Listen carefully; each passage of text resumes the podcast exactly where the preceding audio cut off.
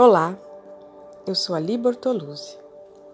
Bem-vindos a mais um episódio da série Abrindo Portas Interiores.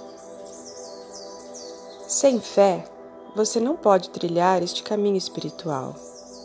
Sem confiança, não existe amor. E sem amor, a vida é vazia. Abra seu coração e mantenha o amor fluindo, sem se importar se a vida parece difícil na superfície.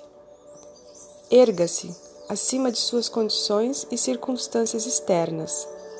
Adentre as regiões onde tudo é luz, tudo é paz, tudo é perfeição e não há cisão. Você deve fazer sua escolha e agir. Não permita que nenhum fator externo o demova. Lembre-se que depois da tempestade vem a bonança. Aprenda a voar como um pássaro, sempre, sempre para cima, cantando cânticos de louvor e gratidão. Não permaneça ancorado às maneiras tradicionais do mundo, ao materialismo da vida. Somente o caminho do espírito tem importância. Comece agora a viver pelo espírito e caminhe nos caminhos do Espírito.